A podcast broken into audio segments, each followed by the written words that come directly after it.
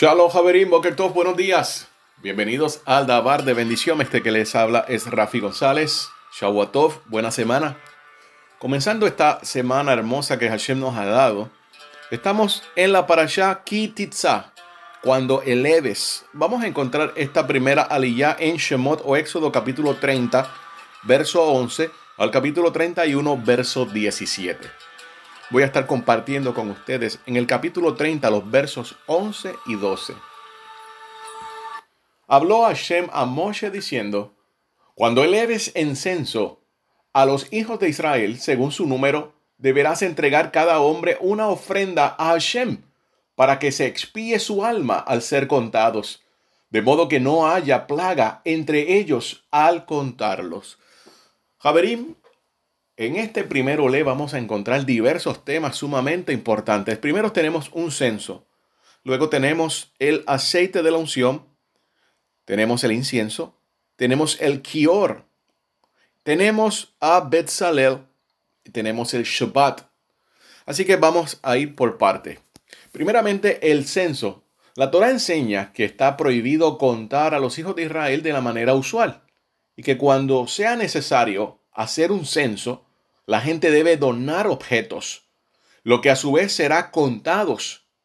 En el censo de el desierto se le pidió a las personas, tantas ricas como a pobres, que cada una donara medio shekel para la edificación y el mantenimiento del Mishkan.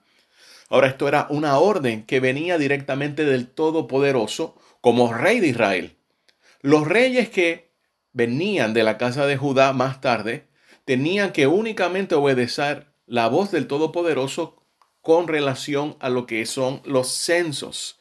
Las personas no podían censar al pueblo, aunque fueran los reyes, porque simplemente quisieran enterarse de una cantidad, de cuántas personas quizás contaban para ir a la guerra, como fue en el caso de David Hamelech, que tomó esa decisión sin consultarle al Todopoderoso sin el Todopoderoso haberlo ordenado. Y esto generó una plaga que el Eterno enviara entonces a un emisario, un malaj, un ángel, para que eliminara ciertas personas. Murieron muchas personas, miles de personas en cuestión de minutos.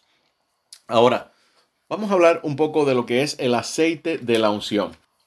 Se le dice en hebreo Shemesh Hamishha, el aceite de la unción. Se le ordena a Moshe preparar una mezcla de aceite y especies que será utilizado para ungir y consagrar todas las vasijas del Mishkan, como para también ungir a Aarón, a sus hijos, para que pudieran realizar sus funciones. En el futuro, como ya habíamos comenzado, comentado la semana pasada, este mismo aceite sería empleado para ungir a los reyes de la dinastía davídica, a los Koanim Gedolim o los sumos sacerdotes, lo cual sucedió hasta los últimos días del primer templo. El aceite desapareció y algunos rabinos creen que cuando venga Mashiach enseñará dónde se ocultó ese aceite. Pero este aceite, básicamente un aceite que tiene duchar, que convierte a todos estos artículos o muebles del Mishkan como santos las vestiduras de los Kohanim, de los sacerdotes, también son santas, pero es a través de este aceite. Todo es una simbología. No está hablando que el aceite tenía eh, poderes milagrosos, ni cuando en el tiempo de los escritos nazarenos tampoco el aceite era para hacer un milagro. Esto es una falta de contexto del antiguo Medio Oriente. Básicamente lo que se quiere ver es que estas personas que son están enfermas, están afligidas de salud por alguna una razón, ah, son llamados y son separados y son ungidos para seleccionarlos, que todo el mundo vea que estas son las personas que necesitan que el Eterno intervenga y también necesitan la oración de los intercesores. Pero no es que con el aceite esté ocurriendo un milagro. También el milagro tiene que ver con la emuná, con la confianza que tiene la persona enferma o la persona que está haciendo esta oración. Con relación al incienso o al ketoret, los sabios de Israel derivaron por exégesis que el incienso contenía 11 ingredientes. Era ofrecido dos veces al día mañana y tarde, sobre el altar de oro dentro del Mishkan. El aroma del incienso representaba la responsabilidad y el deseo de Israel de servir a Elohim de la manera que le place. Pero también, según el antiguo Medio Oriente, esto servía como una máscara para Elohim. O sea, era una barrera protectora para que no se pudiera ver al mensajero de Elohim y a la misma vez pudiera proteger a el que estaba sirviendo de todo el poder que tenía este representante de Elohim. También tenía que ver para neutralizar los olores que no eran muy gratos de toda esta carne que estaba siendo llevada al altar, la sangre que estaba derramándose, para contrarrestar todos estos malos olores estaba este incienso. El incienso estaba prohibido, al igual que el aceite de la unción, ser utilizado para usos que no fueran únicamente de el Mishkan y luego del el templo. Una persona no podía hacer esta mezcla de incienso simplemente para deleitar su olor o el aceite no podía ser utilizado para ungir cualquier persona. Hay una eh, pena capital de caret, un corte espiritual para toda persona que se atreviera a utilizar esto porque había que había santidad. Y esto es necesario entenderlo al día de hoy. Cuando hablamos de las cosas sagradas que tiene que ver con el Eterno, con su orden, con el templo, hay mucha estructura rigurosa que no se puede fallar. Estamos hablando que el Eterno es Kadosh, y cuando hablamos de también espacios sagrados, tenemos que tener esto siempre presente. Este incienso, eh, en el tiempo ya del templo, habían familias levíticas que se dedicaban exclusivamente a trabajar lo que era ese incienso y así diferentes tareas dependiendo las familias dentro del mismo clan de los levitas. Tenemos el kior, el kior o el lavacro, el lavatorio donde todos los Kohanim, antes de comenzar su función, después de haberse dado una inmersión, inmediatamente antes de entrar a su función tenían que lavar las manos, tenían que lavar los pies. Y este Kior eh, o lavacro también representaba que Hashem era el único Elohim que contenía las aguas. Estaba hecho de bronce y el bronce es asociado a la humanidad. En esto nosotros conocemos que Hashem es el único Elohim que controla el juicio o la prueba, la humanidad y no hay otro. Por eso también este gran recipiente de agua, donde hablaba de que el único Elohim verdadero y poderoso que podía controlar todas las aguas era el Elohim de Israel. Ahora llega el turno de Betzalel. Estamos hablando de la designación de este jovencito. Una vez más se dieron las instrucciones para la edificación del Mishkan. El Eterno designó a Betzalel, quien según la tradición entonces tenía tan solo 13 años. Y sabemos que el número 13 tiene que ver también con Ejad, tiene que ver con pacto, tiene que ver con el, número con el nombre del Eterno, 13 por 2, 26, que tiene que ver con el tetragramatón. Ahora, el hecho de que este jovencito de 13 años tenía una maestría en las artes, la artesanía, necesaria para la edificación del Mishkan. Era en sí mismo del todo extraordinario, si no milagroso, porque ciertamente la labor ardua a la que Israel había sido sometido en Egipto no era conducente al desarrollo de tal destreza. Además de ello, Betzalel tenía el Ruach Elohim, el espíritu de Elohim, sabiduría y entendimiento razón por la cual fue designado.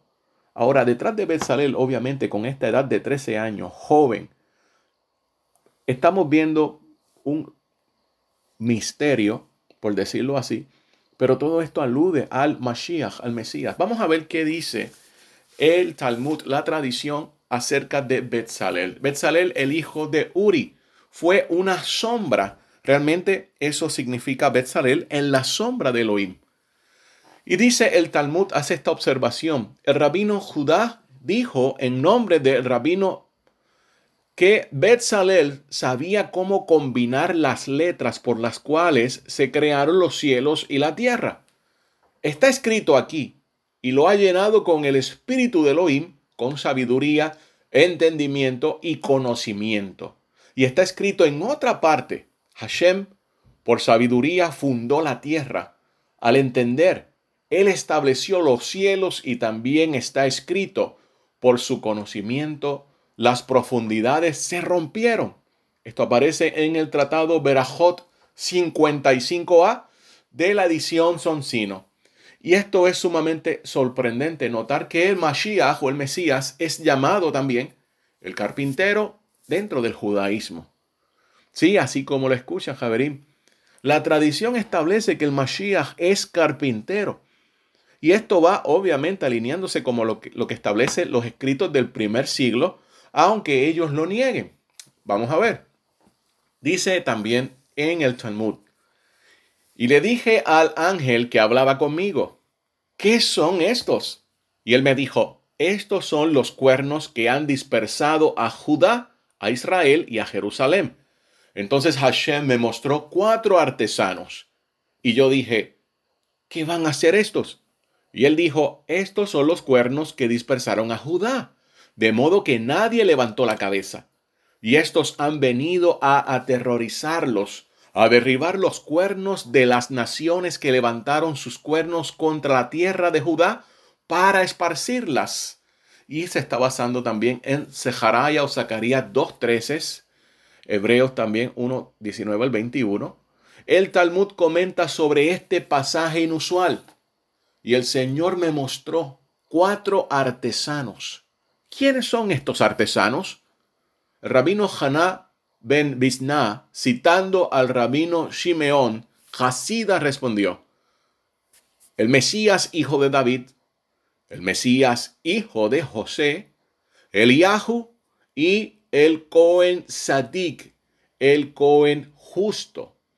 Hmm. Interesante todo esto. Dice cuatro artesanos, carpinteros que saben cómo ver los cuernos y nuestros rabinos explicaron en ese tratado, Suká 52b, quiénes son. El comentarista medieval francés Rashi hace un comentario en Zacarías 2 y dice básicamente, eh, se hace la misma pregunta en los Masoret nazarenos. ¿No es este el carpintero, el hijo de Miriam y el hermano de Jacob, de Yossi, de Yehudá y de Shimón? ¿No está sus hermanas aquí con nosotros? Y se ofendieron con él. Esto aparece en Meir 6.3 o Marcos 6.3. También en Matillahu, Mateo agrega un detalle interesante. ¿No es el hijo del carpintero? Esto aparece en Matillahu 13:55. Se revela a nuestro santo maestro Yeshua como el carpintero, el hijo del carpintero también. Y la palabra griega para carpintero en el Evangelio es la palabra tectón, que literal significa, literalmente significa constructor. Y esta palabra está relacionada con la palabra arquitectura y arquitecto o el maestro constructor.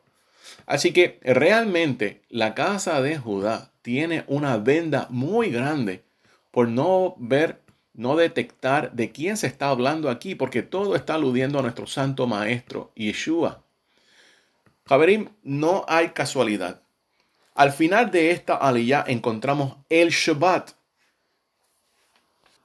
Aunque el mandamiento del Shabbat fue parte de las diez palabras, conocido como los diez mandamientos, es repetido en este contexto para advertirle a la nación que la edificación del santuario del Mishkan no suspende las leyes del Shabbat, por lo cual Israel debe observar el Shabbat incluso mientras construye el recinto permanentemente para el cabot o el honor de Elohim. Y esto no va a contradecir.